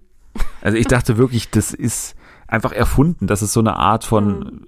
ich weiß ja nicht mal, was es ist. Es ist ja, hat ja gar nichts Sexuelles wahrscheinlich. Es ist ja nicht Nein, mal Fetisch null. oder, aber. Ich weiß es nicht. Ich verstehe es auch null. Weiß ich nicht. aber es ist ja wirklich komisch. so, es gibt einmal den Satz, ne, das passiert ja zwei, dreimal in der Folge, dass das passiert. Und dann ja. gibt es einmal den Satz von ihr, aber bitte nicht groß, ich habe jetzt keine Lust auf dein Groß oder so nach dem Motto. Und das muss ja, also das steht ja dann dafür, dass es wirklich anscheinend Realität ist, dass es auch in der echten ja. Welt passiert, dass die einfach mit zum Kacken geht. Also wenn der Typ kacken ja. geht, dann geht sie mit und setzt sich gegenüber und, und macht dann was. Also einmal, als sie hier zusammen pinkeln waren, dann hat sie ja, so. ja, hat sie ja Pissgeräusche gemacht und hat sie so mit dem Mund so geplätschert. Stimmt, ja. Das ist doch irre. Es ist irre, ja. Aber ich habe da jetzt gar nicht so krass äh, darauf reagiert, tatsächlich, weil ich eben mir schon gedacht habe, dass es wirklich mehrere gibt, die das machen. Wenn ihr so jemand seid, dann meldet euch. Macht das nicht. Fernsehen für alle bei Twitter oder äh, hier, Fernsehen FA bei Twitter oder Fernsehen für alle bei Instagram. Mich würde das wirklich interessieren, auch gerne anonym, was dahinter ja. steckt. Also was ist der Reiz? Kannst du ein Telonym machen für Fernsehen für alle, dann können alle da reinschreiben. Absolut. Und, und auch gerne, ja, ich bin auch gerne euer Domian und, und bin da ganz, so. Das wäre einfach so ein Domian-Anruf, ne? ich habe jetzt auch das Gefühl, ich habe mich sass gemacht, aber ich, ich schwöre euch, ich bin keine davon. Je öfter du es sagst, dass du es ja, nicht bist, schlimmer. desto schlimmer wird's. aber ich habe es die ganze Zeit im Kopf. Oh nein. Also nochmal für alle, alle Jana geht nicht kacken mit ihrem Freund. Wir schreiben es auch nochmal in die Beschreibung rein, dass es ganz sicher ist. Wir schreiben es nochmal in die Show Notes. Da steht es auch nochmal drin. Wir richten auch so eine Sehr extra nett. Internetseite ein. Jana ist kein Kackfreund.com. Nach dem Motto, aber okay. Ich würde sagen, jetzt schließen wir nur noch ab mit meinen Highlights aus dem Off-Text, die ich einfach jetzt mal ganz Gerne. also mein, mein Lieblingssatz vielleicht. Okay, nee, zuerst die anderen Sachen. Also zum Beispiel haben wir hier sowas gehabt wie von Cerealien, Repressalien, Flux zu Personalien. Das ist sehr schön. Dann finde ich auch gigantisch hier. Für Kata eine Strophe, doch der Poolnudeltrubel sorgt auch für leisen Jubel. Wer denkt sich das aus? Gibst du, Über- du würdest gerne. Ich würde sehr gerne. Über dem sommerhäuslichen Spielacker wird wacker weiter gewackelt. Auch sehr schön. Das ist mein Und Favorit. mein persönlicher Favorit, eigentlich mein Lieblingssatz, den ich bisher gelesen habe, weil man wirklich nicht, also ich komme nicht mal drauf, wie die hier, also okay, die haben wahrscheinlich einfach einen Reim auf das Wort Landwirt gesucht, aber okay, so kommt dieser Satz zustande. Auch Signore Strammshirt irritiert den Landwirt. Strammshirt, was ist das überhaupt, für, was soll das heißen? Strammshirt. Das existiert. Signore Strammshirt. Stramm-Shirt. Nee, ja Oder Strandshirt, vielleicht habe ich es auch falsch verstanden, aber kurz. Stramm-Shirt irritiert den Landwirt. Also ich hatte sehr viel Spaß. Macht euch gefasst auf die Highlights aus dem Off-Text jeweils hier bei Fernsehen für alle in der Sommerhausbesprechung. Okay, ich würde sagen, damit haben wir ausgiebig diese erste Folge besprochen und können wohlgemutes zum Rest der Folge über, übergehen, oder? Ja. Ja, wir gehen zuerst zur DSDS-Jury, die jetzt endlich komplett ist. Wir haben das jetzt sehr detailliert immer Woche für Woche aufgedröselt, welche Neubesetzung da gerade dazu kam. Wir haben auch dieses ganze Drama mit äh, Shirin David irgendwie hier behandelt, dass sie ja öffentlich gemacht hatte, dass es da Konflikt gab zwischen ihr und Dieter Bohlen. Sie hat ihm irgendwie per WhatsApp geschrieben, ich komme nicht in die Jury, wenn die nur mit vier weißen Menschen irgendwie ausgestattet ist und hat dann deswegen auch anscheinend abgelehnt. Und die vierte Jure, Ich habe ganz kurz, ich habe nämlich nur Dieter Bohlens äh, TikTok gesehen dazu. Dieters Tagesschau, ne? Ja. Ich nämlich hab auch. TikTok zugemacht. Und dann hat mich Jana letzte Woche hier aufgeklärt, äh, was die ganze Geschichte ist, beziehungsweise ich habe es auch schon davor so ein bisschen gehört, aber sie Ja. hat dann nochmal das hier für uns zusammengefasst. Dann hat er das aber. Ja. Genau, es ging dann letztendlich um die ähm, ja, diverse Besetzung und jetzt hat man als vierte Jurorin eine Frau hier dazu gezogen, die jetzt auch nicht jetzt den, den größten, äh, also jetzt nicht eine Person of Color ist, äh, dementsprechend, aber dabei ist Katja Krasavice als vierte DSDS-Jurorin. Nee. Boah, Und damit ist die- schon- nee. Die Jury ja komplett, also Dieter Bohlen, Pietro Lombardi, Leonie und Katja Krasavice. Ja, ich finde auch gut, wie diese Katja, der Dieter und der äh, Pietro haben doch zusammen ein Lied gemacht. Ja, und Cover Leonie. Sherry Sherry Lady. Äh, Ja, und Leonie hat ja auch Dieter Bohlen äh, gecovert. Also es ist eine Suppe. Ja. Also die haben alle schon mal ist miteinander irgendwas Das produziert. sind die einzigen Menschen, die noch was mit dem zu tun haben wollen, habe ich das Gefühl gerade. Das ist ja nichts Neues oder die und irgendwas. RTL. Oh. Das ist auf jeden Fall jetzt die DSDS-Jury. Man kann sich auf eine, glaube ich, super trashige letzte Staffel einstellen irgendwie. Ne, das haben wir beide ja auch gar nicht besprochen. Ich glaube, du bist so mit die größte DSDS-Anhängerin in diesem Podcast. Äh, du bist ja auch genauso wie ich. Ja, doch. Also wir sind ja schon mit DSDS aufgewachsen, würde ich jetzt mal sagen. Ach so, ja, früher. Aber schon ja, aber, aber trotzdem bist du dem Format jetzt noch ein bisschen mehr verbunden wie jetzt eine, eine Selma oder, oder was, was ja, ich. Also okay. ja, ich, ich glaube schon, ja. genau. Und, und deswegen haben wir jetzt noch gar nicht so darüber gesprochen, dass DSDS ja endet im kommenden Jahr, ne? Mit Staffel 20, letzte Staffel. Und da hat man nochmal Dieter Bohlen zurückgeholt. Findest du, es ist Zeit, dem Format jetzt Goodbye zu sagen oder ist es traurig? Nee, also die hören, glaube ich, zehn Staffeln zu spät auf. Ehrlich gesagt, das ist eher das Traurige, dass man so aufhört und nicht irgendwann, als es noch in Anführungsstrichen cool war, war es vermutlich auch nicht, aber man fand es halt Doch. cool. Ja, vor allem haben es so viele geguckt damals. Das war auch nochmal ein Unterschied, weil du halt noch nicht dieses äh, hier Netflix und alles und Handy, das war ja damals noch nicht so. Bei mir hat das jeder geguckt in der Schule. Hast Ja. am nächsten Tag nur über nichts anderes geredet. Das war ja eigentlich das Coole. Es ist halt, passt halt einfach nicht mehr in die Zeit jetzt rein auch. Aber trotzdem haben sie eben noch so jemanden bekommen wie Leonie, die ja aktuell schon so eine deutsche Pop, äh, zumindest äh, Rising Star ist, sage ich jetzt mal. Und äh, schon rauf und runter gespielt wird im Radio. Von daher haben wir das ja im Podcast gar nicht verstanden, als die hier besetzt wurde, ne? als man die irgendwie Ja. überzeugen konnte, da sich reinzusetzen. Also warum macht man das als, als 25-jährige Geld, aufstrebende Musikerin? Ja, aber ganz ehrlich, Die hat doch jetzt wohl so viel GEMA-Einnahmen durch dieses Jahr bekommen mit ihren zwei hier Remedies oder wie heißt es? Irgendwie ja. dieser Song ne, und so. Also keine Ahnung. Verstehe ich alles nicht. Weiß Katja, nicht. das macht irgendwo Sinn, glaube ich, weil die lebt ja auch so ein bisschen durch irgendwie Provokation und irgendwie durch auch ein bisschen ne, Fernsehen. Hat sie ja auch schon gemacht mit Promi Big Brother und jetzt hier bei DSDS dabei.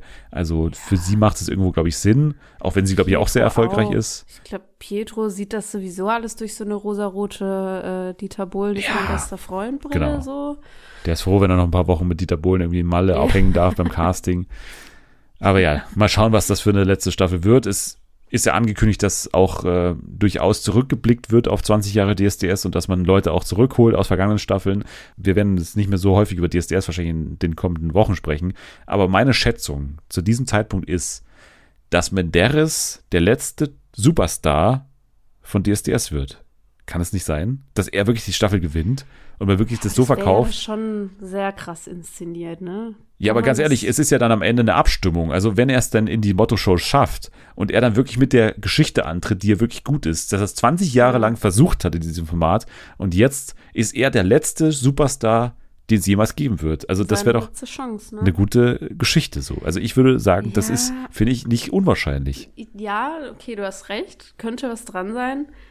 Aber den erstmal in die Motto-Shows zu lassen. Aber es gibt ja nicht mehr so viele Shows. Der kam ja auch schon mal in die ne? Motto-Shows. In die Motto-Shows? Nee, eins davor, glaube ich, war da bei diesem Urlaubsort da. Nee, oder? der war auch schon mal in einem, also ich weiß nicht, ob es dann auch noch unter Recall lief, aber der war auch schon mal in so einem Studio und so. Ah, ich glaube, okay. der war schon bei den Motto-Shows und für ihn hat man dann ja auch so eine Sonderregel, glaube ich, eingeführt, dass man irgendwie nur in die Top 5 darfst du nur einmal oder so, so nach dem Motto. Aber so. ich glaube, der war schon bei den Motto-Shows, aber ich kann mich auch täuschen. Ja. Vielleicht war das auch die das Jahre, in denen mal. es keine Motto-Shows de facto gab oder so. Das gab es ja auch mal. Eben, das, das, wird ja auch alles, wurde irgendwie gekürzt. Es gibt ja auch ja. immer weniger. Boah, früher gab es Re-Recall, Recall und es wurde immer geguckt. Das Mittlerweile gibt es auch wieder Motto-Shows in der vergangenen okay. Staffel. Ja, es wurde wieder ein bisschen ver verlängert alles. Naja, okay. Dann äh, zu Discovery Plus, was eigentlich nur, also wir haben noch keine Sekunde von irgendwelchen Discovery Plus Shows gesehen, aber die kündigen halt immer so sehr trashige Sachen an, von daher können wir auch da kurz sprechen. Und zwar geht es hier um die neue Show Ready Steady Love in 50 Dates zum Glück ab 22. September. Wöchentlich eine Folge kommt da und da geht es darum, dass drei Promis herausfinden wollen, wie man heutzutage die Liebe findet. Und diese drei Promis sind Philipp Pavlovic, aktueller Dschungelkönig, Eva Benetatu und Janine Pink. Sie werden hier anscheinend in verschiedene Dates reinkatapultiert werden. Philipp muss zum Beispiel in einen Pole-Dance-Kurs. Janine Pink hat ein erstes Date auf einer Kutsche und Eva bekommt Hilfe von ihrer Mutter und einem Alpaka, steht hier dabei. Okay. hm, interessant. Ja, ich weiß auch nicht, ob das Alpaka zur Familie irgendwie gehört oder ob das ja nochmal extra ist. So, so als wäre es normal irgendwie. Ja. Gut, also das ist Ready Steady Love. Äh, wen das interessiert, der kann das bald finden bei Discovery Plus gemeinsam mit Sex Tapes VIP, ne, wo dann irgendwie Prominente beim Sex gefilmt werden oh und diesen ganzen anderen Formaten, wie zum Beispiel auch hier Dinner mit dem Ex oder so oder Eating with the Ex heißt es, glaube ich. Und äh, ja, viele sehr Lo-Fi und, und Low-Cost produzierte Sachen, die alle so einen, irgendwie so einen unseriösen Schein haben. Irgendwie denkt man, da muss irgendwas, irgendwie Geldwäsche dahinter stecken, dass diese Formate produziert werden oder so. Ich weiß auch nicht. ja, dann ein äh, waschechter Skandal, denn im dritten Jahr in Folge findet die Helene Fischer Show nicht statt. Oh, Jana. Was? Warum? Ja, das ist die Frage. Kindheit oder woran liegt das? Nee, das liegt daran, laut ZDF, dass man Bedenken hat, während der Rückkehr von Corona im Herbst, Winter da zu produzieren, weil ne, das wird dann eine Zeit wohl betreffen, wo man anscheinend laut ZDF auch nicht in dem Maße eine Show in einer riesigen Halle stattfinden lassen kann, wie man das vor Corona konnte. Und deswegen wird man das wieder nicht machen. Krass. Hätte ich nicht gedacht. Ich hätte gedacht, dass sie das trotzdem planen. Ja, also ich hätte mir auch gedacht, dass man irgendwas sich einfallen lässt. Also, dass man ja. das vielleicht als Open Air dann im Sommer filmt oder so. Also, was weiß ich. Ich auch keinen Bock.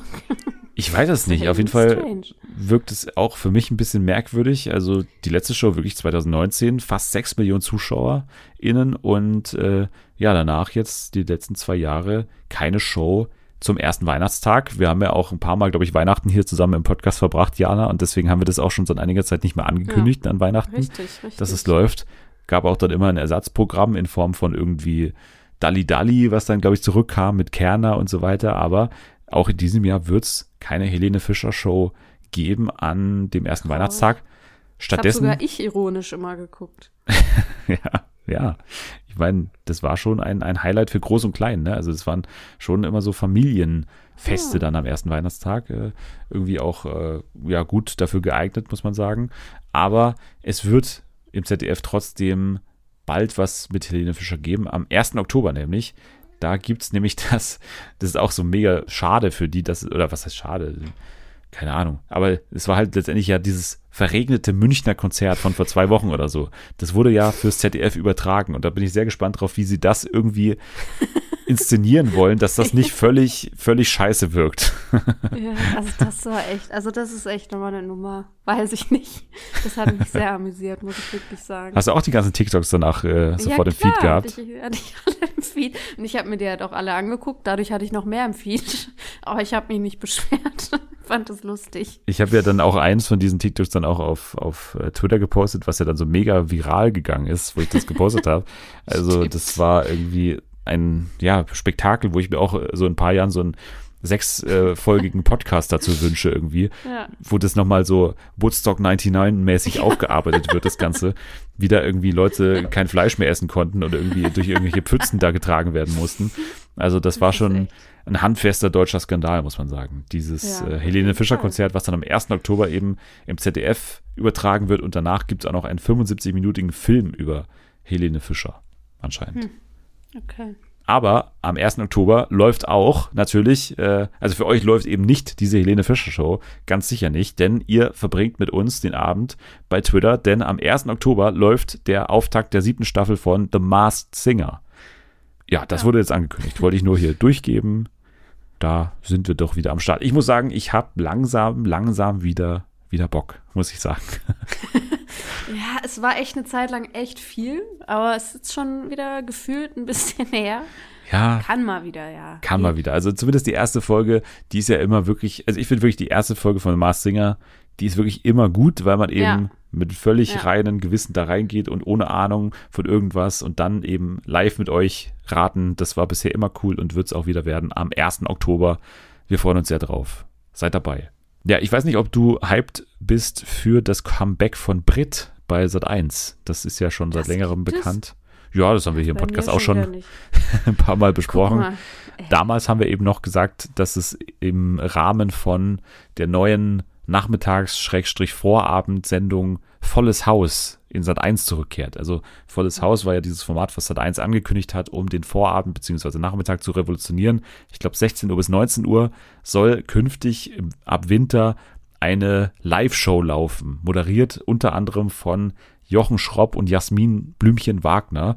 Innerhalb von dieser Show soll es eben mehrere Minishows geben und unter anderem eben innerhalb von dieser Show sollte Brit zurückkehren. Das war angekündigt und jetzt hat man aber gesagt bei Pro7 bzw. Sat1, nee, also das, ich glaube sogar hier Daniel Rosemann, der Senderchef, sagt hier, mehr als überschwängliche Resonanz auf das Comeback gab es anscheinend und deswegen hat man sich jetzt entschieden, nee, wir bringen Brit als eigenständige Show zurück.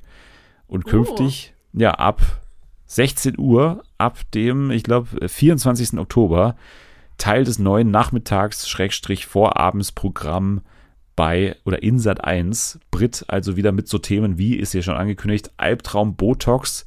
Früher warst du schön? Fragezeichen. Und spätes, ja, spätes Mutterglück. Ist das dein Enkel? Fragezeichen. das, ist auch, das ist aber wirklich wie früher. Ja, Aber weißt genau. du, woran das bestimmt auch liegt? Das sehe ich nämlich auch ständig auf TikTok, so Ausschnitte von Talk, Talk, Talk. Ja. So alten Dingern. Das geht richtig durch die Decke. Das hat immer mega viele Likes und ganz viele schreiben immer, oh, das hätte ich gern wieder und so. Das könnte äh, tatsächlich ein guter äh, Moment dafür sein. Ja, ich habe leider noch nicht reinschauen können in das Comeback von Barbara Salisch, aber das, was Selma irgendwie so zu verstehen gibt, ist, dass es jetzt nicht so ganz schlecht ist und äh, ich habe auch da ein bisschen Bock, nochmal ein bisschen einzutauchen, aber na, ich, ich war nie so der Fan von Brit. Also ich hätte gerne andere Nachmittagstalkshow Die wieder. also ja, irgendwie, weiß nicht, aber Brit war mir irgendwie immer unsympathisch. Ich weiß auch nicht, Brit ja? habe ich immer nicht okay. gemocht. Ich weiß auch nicht. Die hatte auch einmal so einen unsympathischen Auftritt damals bei Roche und Böhmermann war das, glaube ich, wo sie mhm. so sehr geroastet haben, auch für von wegen, ne, du führst irgendwie Leute in deiner Sendung vor und so weiter. Und da hat sie das mhm. irgendwie so ein bisschen irgendwie so abgetan oder irgendwie so runtergespielt. Irgendwie so, okay. so ganz merkwürdig, ja, reagiert darauf und ich fand die nie so sympathisch, irgendwie Brit, deswegen war ich da auch nie so Fan davon, aber ich bin grundsätzlich offen für das, für das Genre, aber ja, das hatte man jetzt ja, für meine Begriffe lieber nicht. wäre mir auch, wenn, wenn Vera mit ihrer Talkshow. ja, ja oder zwei bei Calvas oder sowas in der Art. ja, boah, das habe ich immer geguckt, da wäre ich sofort dabei, ey. Aber demnächst ist es dann eben in Sat 1 so, dass dann eben wirklich wir wieder zurück in den Nullerjahren sind, wenn wir dann irgendwie Brit haben, plus Lenzen übernimmt, ne, also quasi das Nachfolgeformat von Lenzen und Partner. Ja, das ist irgendwie Fernsehen wie ja. 2005, so gefühlt. Finde ich super. ja, und auch bekannt ist, dass Mein Mann kann, ne, die Show, bald auch als tägliche Sendung zurückkehren wird, nachdem sie ja das als Show jetzt schon mal wieder gab in der Primetime. Bald eben auch, weil es jetzt relativ erfolgreich war, 19 Uhr im täglichen Programm mit natürlich Daniel Boschmann als Moderator. Yeah, Boschi, Bosch. Immer wenn du da bist, auch Boschmann News, ne? Immer, immer. Wir wollten noch über eine Netflix-Produktion sprechen, bevor wir gleich noch ins Quiz auf Speed eintauchen. Woodstock 99, Jana. Du hast mir gesagt, das wolltest du schon ewig gucken. Ich habe es auch schon vor drei, vier Wochen geguckt, habe immer dann gewartet, bis hier, dass jemand auch mit mir schaut. Und jetzt hast du dich bereit erklärt, weil du eh, wie gesagt, es vorhattest zu gucken. Woodstock 99, worum geht's hier grundsätzlich? Woodstock 99 ist quasi der Nachfolger von Woodstock 69. Also das ist ein Festival. Damals äh, ging es da sehr um Friede, Freude, Eierkuchen so ein bisschen, so die.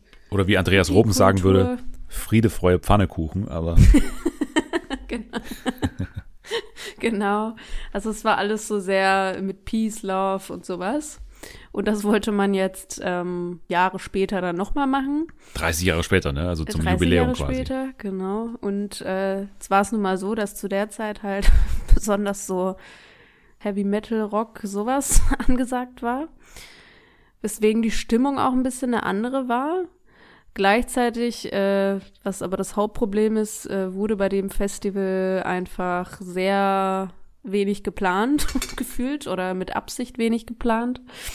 Es wurde nicht auf Security geachtet, solche Sachen. Also es ist so ein bisschen aus dem Ruder gelaufen und bei der Dokumentation wird das so ein bisschen beleuchtet oder nochmal nacherzählt. Es wird sogar ziemlich genau nacherzählt, weil es ja wirklich jeden einzelnen Tag quasi nochmal durchgeht und das sozusagen so steigernd erzählt. Ne? Also was nach und nach so Schritte waren, wo es eben aus dem Ruder gelaufen ist, bis es dann zur Katastrophe gekommen ist und die Leute irgendwie das ganze Festival auseinandergenommen haben dann. Und das ist im Prinzip mittlerweile ja so ein eigenes Genre. Ne? Also wir hatten damals die Fire Festival Dokumentation zum Beispiel. Also es gab ja, ja zwei Fire Festival Dokumentationen und äh, auch so ein paar andere noch, äh, wo irgendwelche Sachen außer Kontrolle geraten. So ein bisschen, das ist irgendwie mittlerweile so ein eigenes Genre und das passt da eben bestens rein. Wurde auch äh, ziemlich gehypt, diese Dokumentation. Also bei Baywatch Berlin haben die drüber gesprochen, verschiedenen Podcasts war es irgendwie Thema und man hat irgendwie ziemlich oft gehört, dass es irgendwie ziemlich gut sein soll. Hat es denn auch für dich so gut funktioniert, wie du jetzt davor schon von einigen bestimmt gehört hast?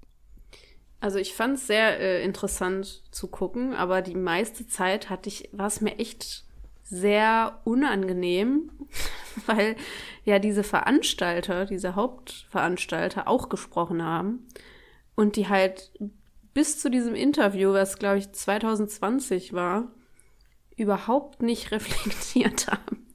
Und die waren halt einfach, also wurde halt nicht richtig geplant. Und das war letztendlich der Hauptauslöser, äh, dass das so passiert ist.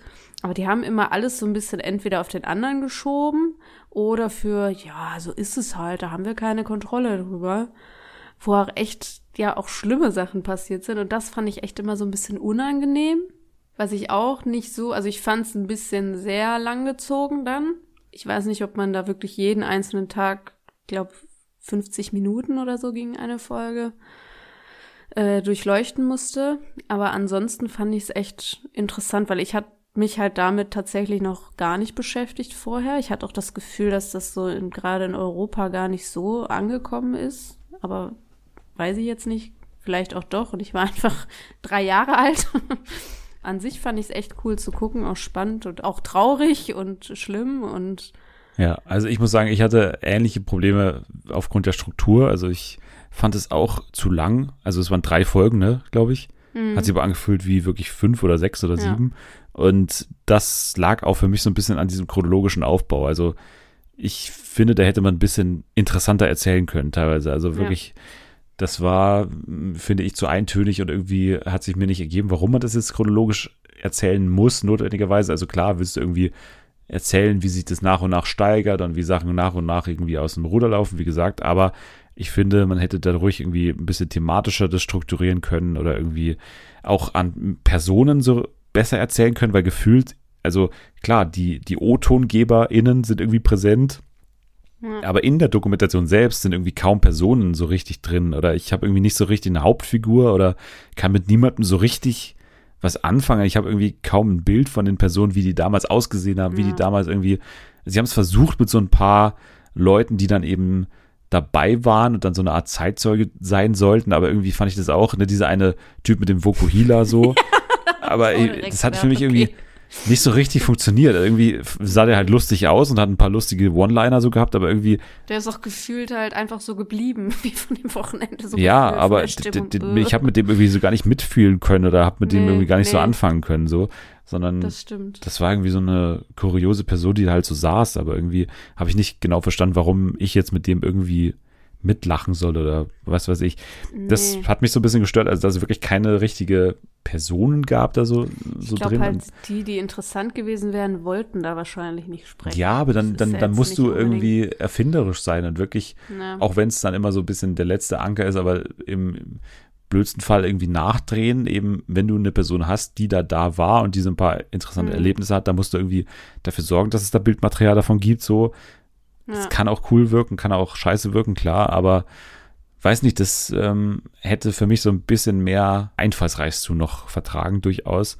Und mhm. deswegen habe ich auch diesen, diesen Hype nicht so ganz verstanden. Also aufgrund des Themas versteht man es halt. Ne? ne? Also das ist einfach ein ich gutes glaub, Thema. Das war auch der Punkt. Ich glaube nicht, dass unbedingt die Doku alle wirklich so gut fanden, gut gemacht fanden, ja. sondern die haben halt das Thema äh, genommen und das kommt halt an. Das ja. ist halt auch wirklich interessant. Glaube ich auch. Also das Thema, da gehe ich mit, das ist, wusste ich auch überhaupt nicht und ist ja wirklich auch, auch krass eben, weil das ja nicht nur, also klar, die VeranstalterInnen oder Veranstalter sind, glaube ich, nur Männer gewesen, haben mhm. schon natürlich die Schuld, aber es gibt schon so ein paar Faktoren, die dann eben noch dazu beigetragen haben, dass das Ganze so aus dem Ruder laufen konnte. Ne? Also von wegen den MusikerInnen, die da auf der Bühne standen, die dann eben wirklich ja. die Lage auch völlig falsch eingeschätzt haben.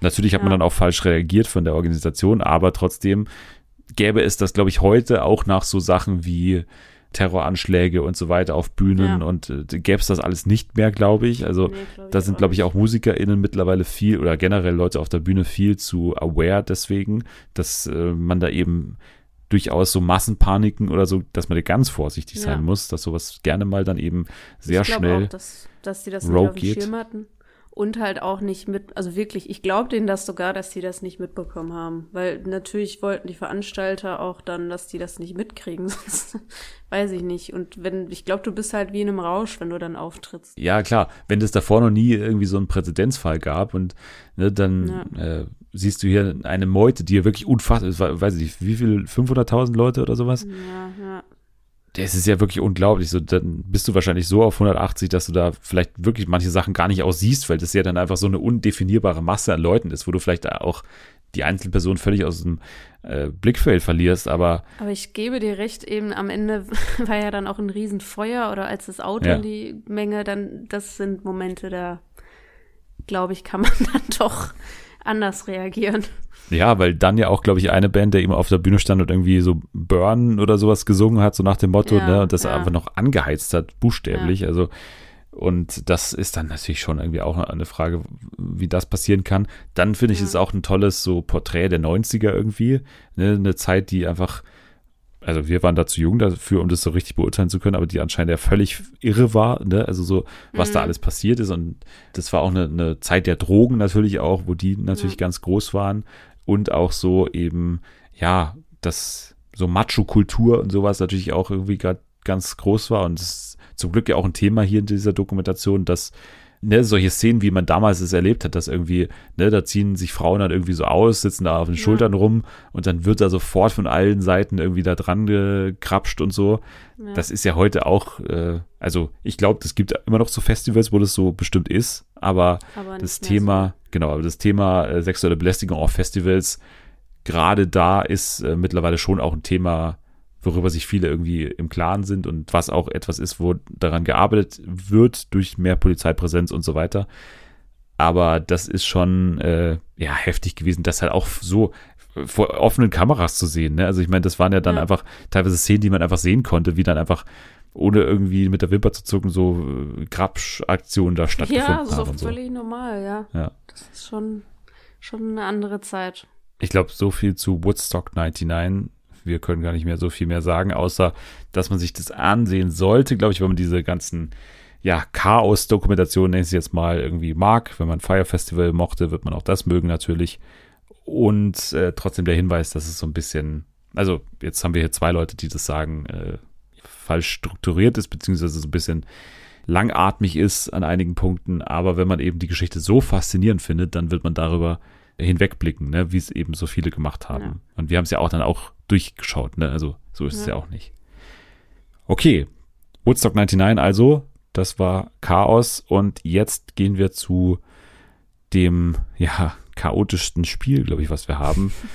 Oder naja, weiß nicht, ob es chaotisch ist, aber auf jeden Fall ist es sehr schnell, denn es heißt Quiz auf Speed und ja, ist ein Wettkampf zwischen den Gästen dieses Podcasts. Also es ist, treten ja hier mal die Leute gegeneinander an und stellen dann eben neue besten Marken auf. Wir haben schon zwei Partien gespielt in dieser Staffel, Staffel 2 von Quiz of Speed. Anni hat losgelegt mit zehn richtigen Antworten auf Quizfragen innerhalb von zwei Minuten. Und auch Jana L.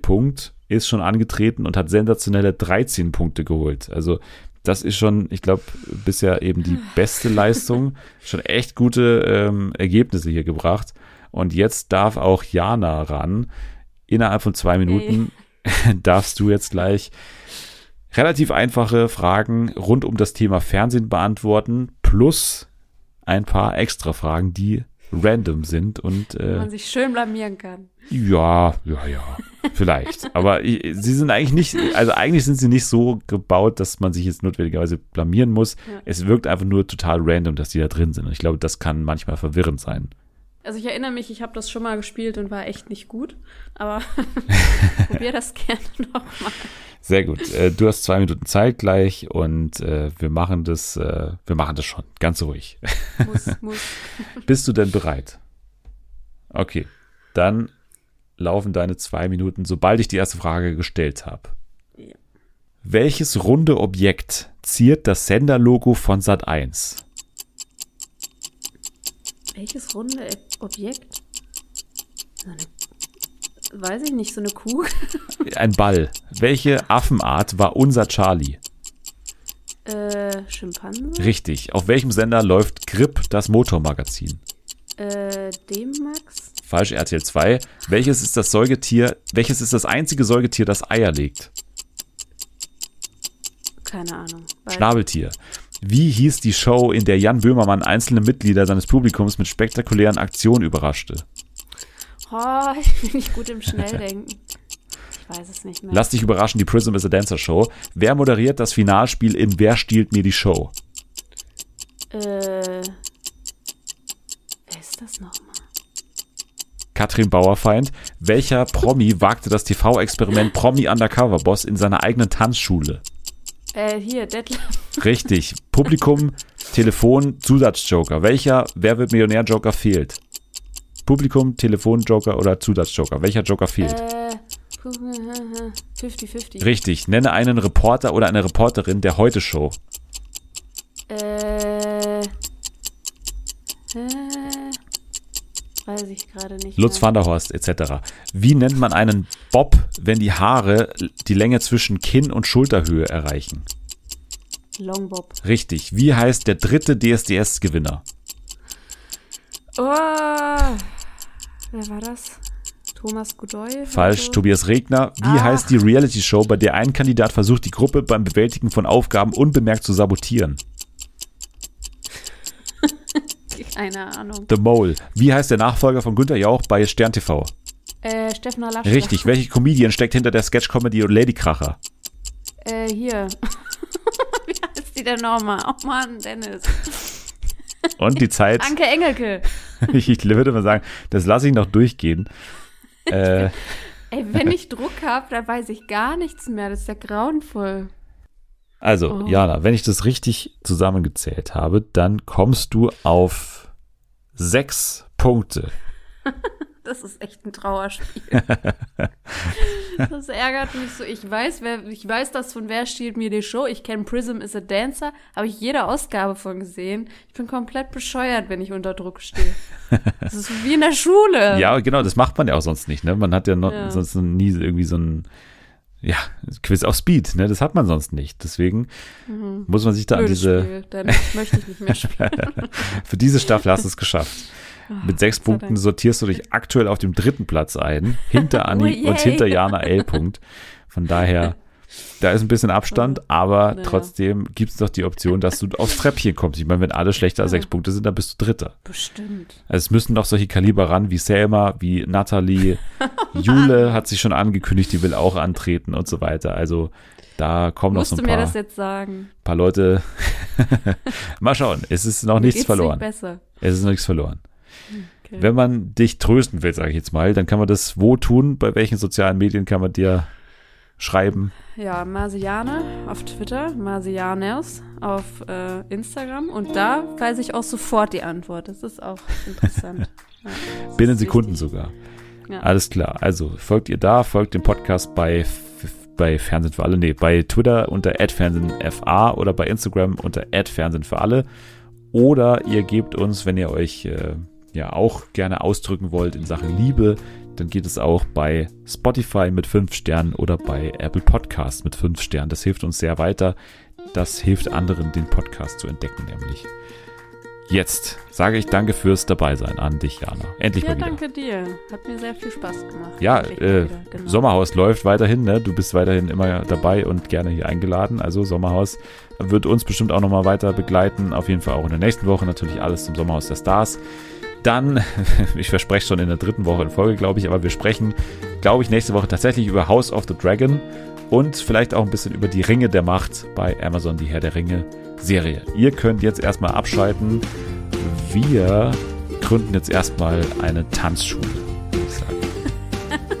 Bis dann. Tschüss.